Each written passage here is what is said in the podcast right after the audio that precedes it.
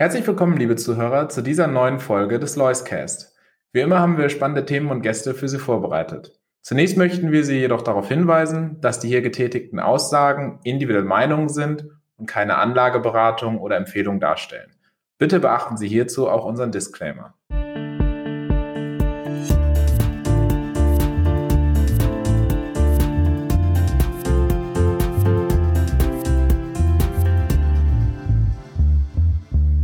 Herzlich willkommen, liebe Zuhörer, zu dieser neuen Folge vom Loiscast. Heute hier zu Gast bei uns Portfolio Manager Markus Hermann aus dem Hause Lois. Markus, hallo und wie geht's dir? Hallo Raphael, mir geht's gut, gerade aus dem Urlaub zurück. Ja, sehr schön, das hören wir gerne. Wir wollen uns heute über das Thema Börsengänge unterhalten. Im Englischen heißt das Ganze so schön IPO, Initial Public Offering. Worum geht's da? Worauf muss man achten? Wie läuft so ein Prozess ab? Das sind die Themen, die heute im Vordergrund stehen. Und äh, Markus, du hast da ja schon öfter dran teilgenommen. Wie ist denn überhaupt aus Sicht einer Firma so ein IPO-Prozess? Wie läuft sowas ab? Wie kann man sich das vorstellen? Ja, momentan gibt es ja sehr viele IPOs, deshalb ist das Thema auch sehr relevant. Man sieht das besonders in den guten Börsenzeiten natürlich, ähm, die Investoren außerhalb der Kapitalmärkte die Gelegenheit nutzen, um dann eben die Firmen an die Börse zu bringen. Für uns als Investoren ist das ähm, oft sehr interessant, ähm, weil natürlich noch gar nicht die Zeit war, dass sich die anderen Investoren am Aktienmarkt sich über viele Jahre mit den Unternehmen beschäftigen konnten und dementsprechend Wissen aufgebaut haben. Das heißt, jeder startet sozusagen bei Null. Und ähm, ja, wenn man wie wir letzten Endes dann sich intensiv mit den Unternehmen auseinandersetzt, kann man sich hier sehr schnell einen Vorsprung, Informationsvorsprung erarbeiten und das machen wir dann. Der ganze Prozess läuft im Prinzip so ab, ähm, dass die Broker, das heißt die Banken, die einen Börsengang begleiten, ähm, dass die erstmal auf Investoren wie uns zugehen. Da gibt's dann sogenannte Pilot Phishing Meetings, das heißt, bevor überhaupt der Börsengang offiziell gestartet wird, ähm, werden dann Investoren schon mal angesprochen, ob man sich mit der Firma treffen möchte, damit man einfach mal mit dem Management zusammen eruiert, ob die ganze Story, quasi das Geschäftsfeld des Unternehmens überhaupt an die Börse passt, ob das von den Investoren ähm, ja gemocht wird. Und äh, das um, findet alles noch statt, bevor das auch schon offiziell gestartet wurde. Also genau. wirklich so in der Vorphase, also, wenn die Company auch noch selber überlegt, machen wir das jetzt eigentlich? Genau, also das ist dann auch alles sehr vertraulich. Da darf dann auch nichts nach, nach außen kommuniziert werden, dass jetzt eben, ähm, dass man, man darf eben nicht erzählen, dass man diese Firma getroffen hat, die sich wahrscheinlich überlegt, äh, an die Börse, äh, an die Börse zu gehen. Und ähm, dann geht es natürlich um das Thema Bewertung. Und dann wird eben einfach im Anschluss an das Meeting ähm, ja, eruiert, ob die Überlegungen, was die Bewertung angeht, vom Verkäufer mit denen der potenziellen Käufer ungefähr übereinstimmen. Und äh, wenn man dann zu einem Ergebnis kommt, dann wird meistens der offizielle Prozess gestartet. Ähm, das heißt, dann beginnt die Roadshow erstmal der Analysten. Ähm, das Syndikat, das Bankensyndikat, das eben den, den Börsengang begleitet, beschäftigt ja diverse Analysten, die dann einen riesigen Report, äh, einen Bericht schreiben über die Unternehmen und das Unternehmen bewerten. Die Analysten gehen dann wiederum auf Roadshow bei den Investoren, stellen das Ganze vor, ähm, legen eben die Argumente dar. Es und ist ja auch so, oft kennst du die Firmen ja auch schon, sonst, also wenn du jetzt ähm, gelistete Firmen hast und das Management auch, bei so einem Börsengang da kennt man dann die Firmen vorher noch gar nicht oder ist, sind die einem dann trotzdem schon ein Begriff oder kennt man vielleicht trotzdem auch schon die Manager oder ist das alles jetzt in dieser Phase, wenn du sagst, sie gehen auf Roadshow, dass man da auch das erste Mal dann wirklich die Firma kennenlernt und sich damit beschäftigt? Das kann so oder so laufen. Oftmals gerade ähm, bei, bei ganz jungen Startups, sage ich mal, oder Firmen, die jetzt noch nicht so lang am Markt sind, da ist es meist wirklich der erste Kontakt äh, weil man die Gründer so noch nicht kennt. Das sind noch keine gestandenen Unternehmer im klassischen Sinne, sage ich mal, die davor schon fünf Stationen hatten. Ähm, bei anderen mehr industrielastigen Unternehmen, da ist die Wahrscheinlichkeit dann schon höher, dass man jemanden mal getroffen hat aus der Vergangenheit.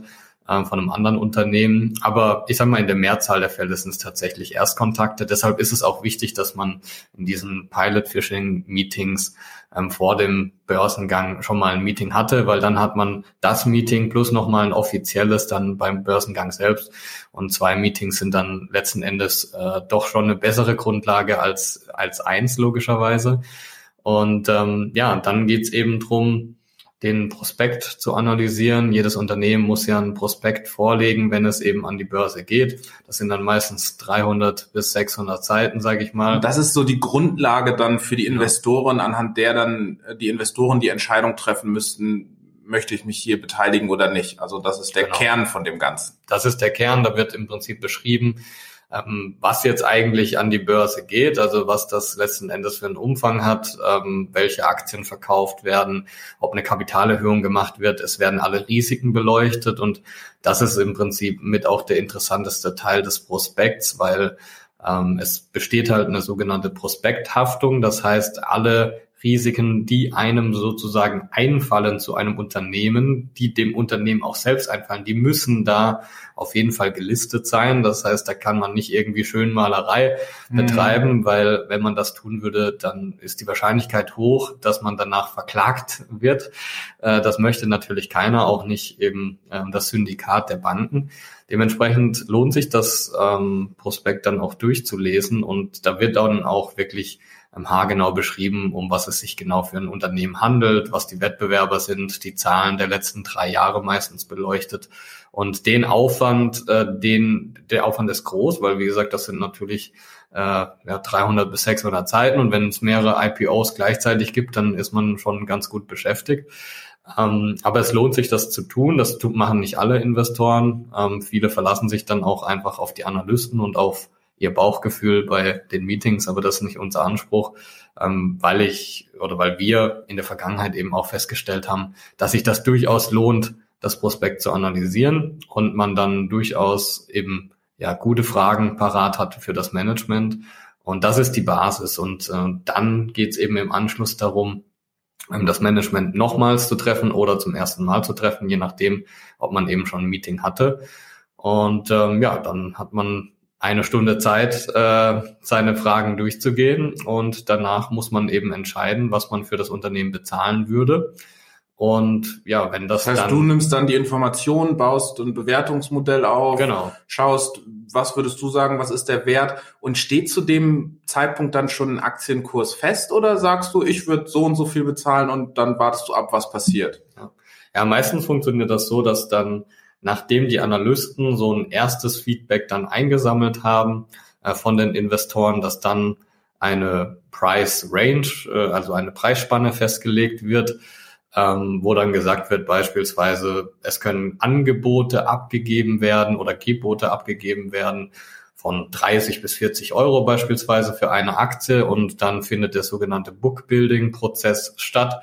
Das heißt, ähm, dass die Bücher werden geöffnet, die Angebote der Investoren äh, kommen rein und dann sehen die Banken ziemlich schnell, okay, bei welchem Preispunkt haben wir denn eigentlich genug Nachfrage, dass dieser Börsengang dann tatsächlich stattfinden kann oder auch nicht. Also manche Börsengänge ja. werden dann auch abgesagt, mangels Interesse. Und ähm, ja, dann findet eben dieser Auktionsprozess sozusagen statt und kurz vor Ende ähm, der, der Frist bis zum Börsengang wird dann meistens kommuniziert, bei welchem Preis das, das der Börsengang jetzt stattfindet.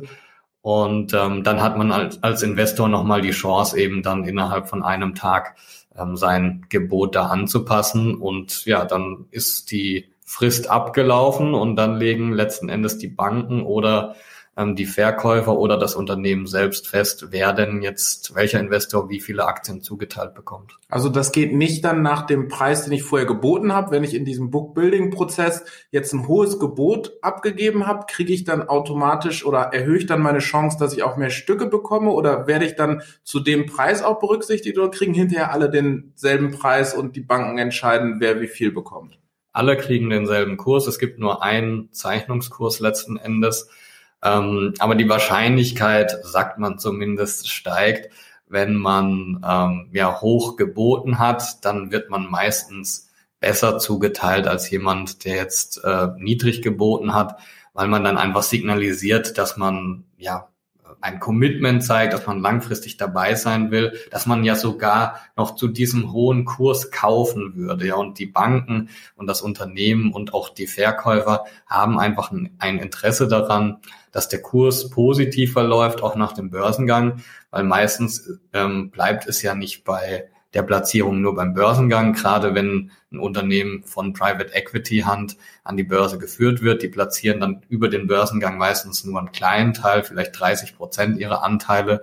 Und darauf folgend kommen dann in den nächsten ein, zwei Jahren weitere Platzierungen. Und äh, ja, das ist natürlich dann schwierig, wenn der Börsengang ein Misserfolg war und letzten Endes der Kurs fällt, dann kreiert das schon mal ein negatives Sentiment. Mhm. Aber wenn man quasi als Investor schon mal gute Erfahrungen gemacht hat bei, bei dem Börsengang selbst und man vielleicht 20 Prozent Performance dann auch gemacht hat, dann ist einfach das Sentiment positiver, was die weiteren Platzierungen angeht. Und dementsprechend ähm, wird das dann eher den Investoren gegeben, denen man zutraut, das auch langfristig zu halten, weil sie eben einen Wert sehen. Ja. Und aus Sicht des Unternehmens, was sind da eigentlich so die Gründe? Warum macht man da einen Börsengang? Du hattest gerade angesprochen, in guten Zeiten hat man eher mehr Börsengänge und du hattest Private Equity, also Finanzinvestoren angesprochen, die Firmen halten, die dann teilweise Börsengänge machen. Aber was sind so die Motivationen und woher kommen diese Börsengänge? Ja.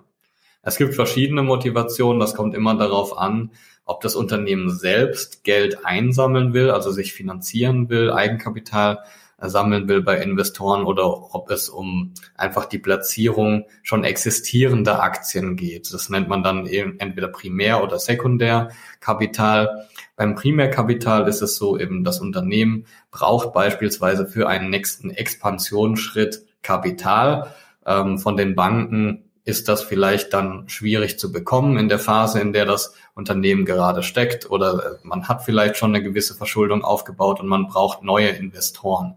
Und ähm, das ist dann eben ein Weg, sich über die Börse zu finanzieren und das ist natürlich auch ein sehr, sehr sinnvoller Weg.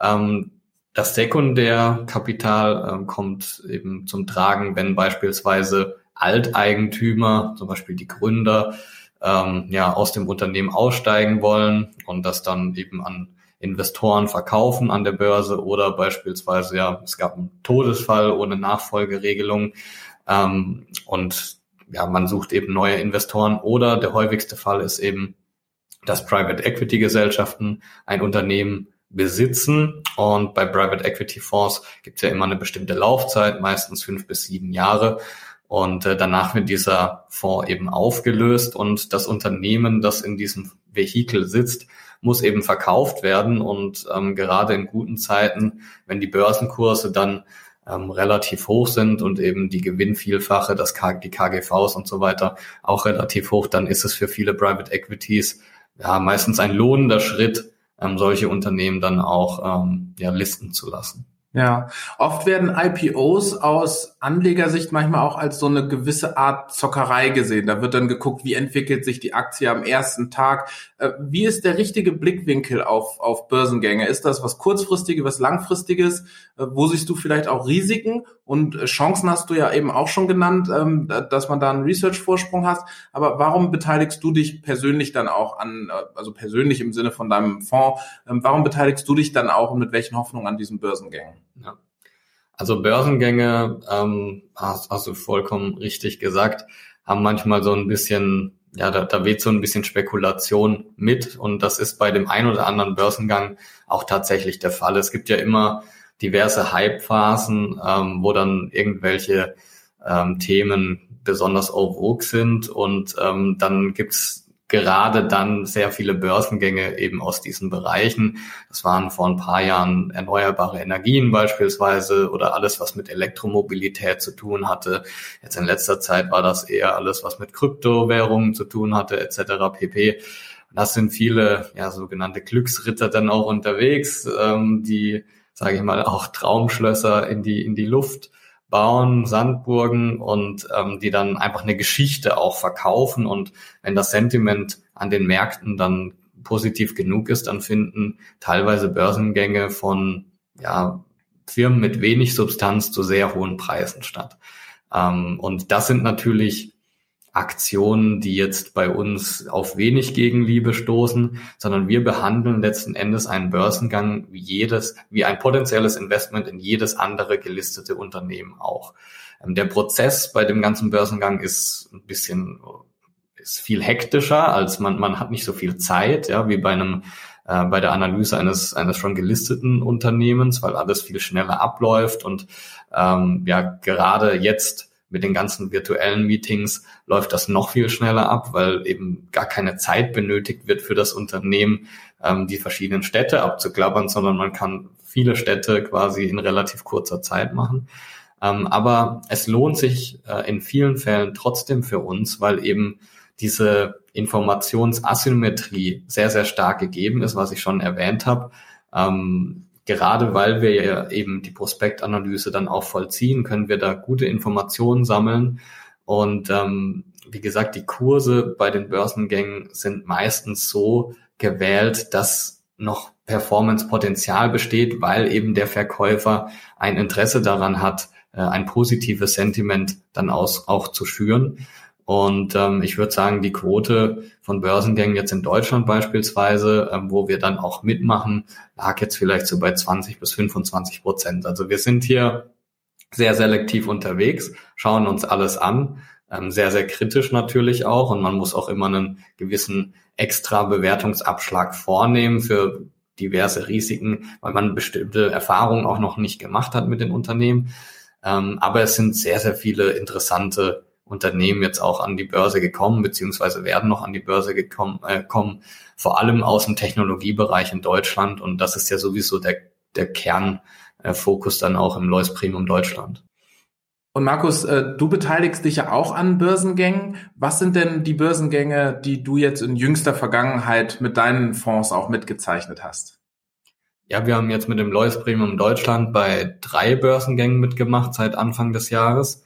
Ähm, das war einmal die Friedrich Vorwerk, ähm, die einen sehr hohen Marktanteil hat ähm, bei der Instandhaltung und auch der Verlegung von Gaspipelines, was insbesondere, wenn man daran denkt, wie sich das ganze Thema dann in Richtung Wasserstoff entwickeln könnte, interessant ist.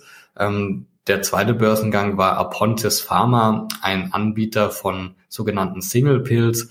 Das heißt, man kombiniert mehrere Präparate ähm, in einer Pille. Das ist besonders interessant ähm, für ältere Menschen, die ja meistens viele Pillen auf einmal schlucken müssen. Das kann dann in einer Pille zusammengefasst werden. Und ähm, das dritte Unternehmen ähm, ist About You, ein Online-Modehändler, ähm, der in Konkurrenz aussteht zu beispielsweise Zalando, der aber eher den Ansatz hat, eben Kundinnen zu bedienen, die eben noch gar nicht wissen, was sie eigentlich kaufen wollen, die eben online shoppen wollen anstatt offline. Und das ist ähm, ja die Hauptdifferenzierung gegenüber Zalando beispielsweise, ähm, wo die Leute meistens schon wissen, was sie jetzt eigentlich suchen. Ein besonderes Thema ist äh, unter anderem im Moment auch das Thema Specs. Ähm, Specs steht für Special Purpose Acquisition Company. Äh, da werden also über einen anderen Weg jetzt äh, Unternehmen äh, an die Börse gebracht, anders als in den normalen Börsengängen, die wir am Anfang unserer Folge beschrieben haben. Ähm, kannst du uns mal einmal so kurz erklären, wo ist da jetzt der Unterschied und ist das jetzt ein Trendthema? Ist das was Tolles, was Schlechtes? Äh, wie würdest du das einschätzen? Ja, ich tue mir schwer mit den Specs. Ähm, das ist so ein bisschen für mich die, die Katze im Sack äh, kaufen. Ähm, ein Spec ist im Prinzip nichts anderes als ein Vehikel, weil wie der Name schon sagt, ein Vehikel, ähm, das dann eine bestimmte Akquisition tätigen möchte. Das heißt, ähm, dieses Vehikel wird an der Börse gelistet, man sammelt Geld ein und ähm, die Manager dieses Vehikels, das sind dann meistens bekannte Persönlichkeiten. Da gibt es ja auch in Deutschland einige ähm, ehemalige Manager, die sich äh, zu irgendwelchen Specs zusammengefunden haben, die dann beispielsweise sagen, ähm, ich möchte, der, der Sinn des Specs ist eine Fintech-Akquisition oder eine ja, Akquisition im Bereich erneuerbare Energien oder Kryptowährung oder was auch immer. Und ähm, die Investoren geben dann im Prinzip ähm, ja den, diesen Managern das Vertrauen, dass mit dem Geld, was sie zur Verfügung stellen, dann schon was Sinnvolles passieren wird in, im, äh, im Sinne einer Akquisition. Und das ist für mich persönlich einfach ein bisschen dünn, jemandem Geld zu geben, um einfach in dem Vertrauen, dass dann irgendwas äh, Interessantes damit akquiriert wird, weil ich weiß ja weder, was akquiriert wird, noch zu welchem Preis. Ähm, ich fühle mich wohler, wenn ich diese zwei äh, Kriterien schon kenne. Und ähm, ja, es ist, es gab ein paar erfolgreiche Beispiele in den USA und dann hat sich das relativ schnell verselbstständigt, dass man ähm, ja auf diesen Trend aufgesprungen ist und äh, mittlerweile ja auch mit vielen Prominenten, die dann genau, ihre Namen dafür ja. hergeben. Da ja. ist dann äh, eine Chris, äh, Serena Williams zu nennen, die da vielleicht auch äh, geworben hat oder die Samba-Brüder sind ja. hier dabei. Äh, der Ex-Commerzbank-Chef Blessing hat sowas aufgelegt. Ähm, genau. Ja, das äh, das kriegt mittlerweile schon einen gewissen äh, Charakter auch von ja Werblichkeit, oder?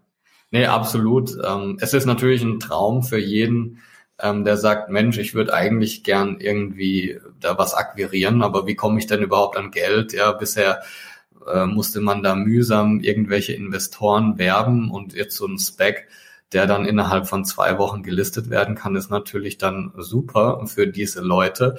Aber wie gesagt, es ist äh, ein bisschen wie die Katze im Sack kaufen und oder den Sack ohne Katze. Im Prinzip, ja. Also die Katze ist noch gar nicht drin. Ja. Genauso kann man es beschreiben. Und deshalb ist das nichts für uns. Ähm, wenn diese Specs dann tatsächlich ähm, ja etwas akquiriert haben oder mit einer Firma im Prinzip, das ist ja wie ein Börsenmantel, ja, äh, fusioniert haben, dann gucken wir uns das natürlich an, weil dann ist das Ganze gelistet, dann ist das Ganze, hat das auch Substanz, ja, dass, dass man wirklich ähm, erkennt, okay, hier gibt's eine reale Firma, die kann ich zu dem, zu, zum Preis X kaufen, dann ist es was anderes, aber das reine Vehikel ist für uns so nicht investierbar. Und man sieht auch, dass eigentlich der die Anfangseuphorie so ein bisschen abebbt, ähm, auch die regulatorischen Einheiten, sage ich mal, am Finanzmarkt schauen, schauen jetzt ein bisschen hin, genauer ja. drauf, ähm, seitdem die Specs nicht mehr nur steigen, sondern auch viel verloren haben im, im Kurs, äh, weil man natürlich sieht, okay, das, das hat ein bisschen extreme Auswüchse äh, angenommen. Und man kann natürlich äh, gerade bei so einer Spec sehr, sehr viel erzählen und ähm, ja, äh, Hoffnungen wecken, gerade ähm, für Privatanleger, die sich aber so nicht erfüllen müssen, weil das sind nur Absichtsbekundungen letzten Endes, was man gern alles akquirieren möchte und zu welchem Preis. Ähm, aber das hat natürlich, da hat man keine Garantie drauf, dass das so umgesetzt werden kann.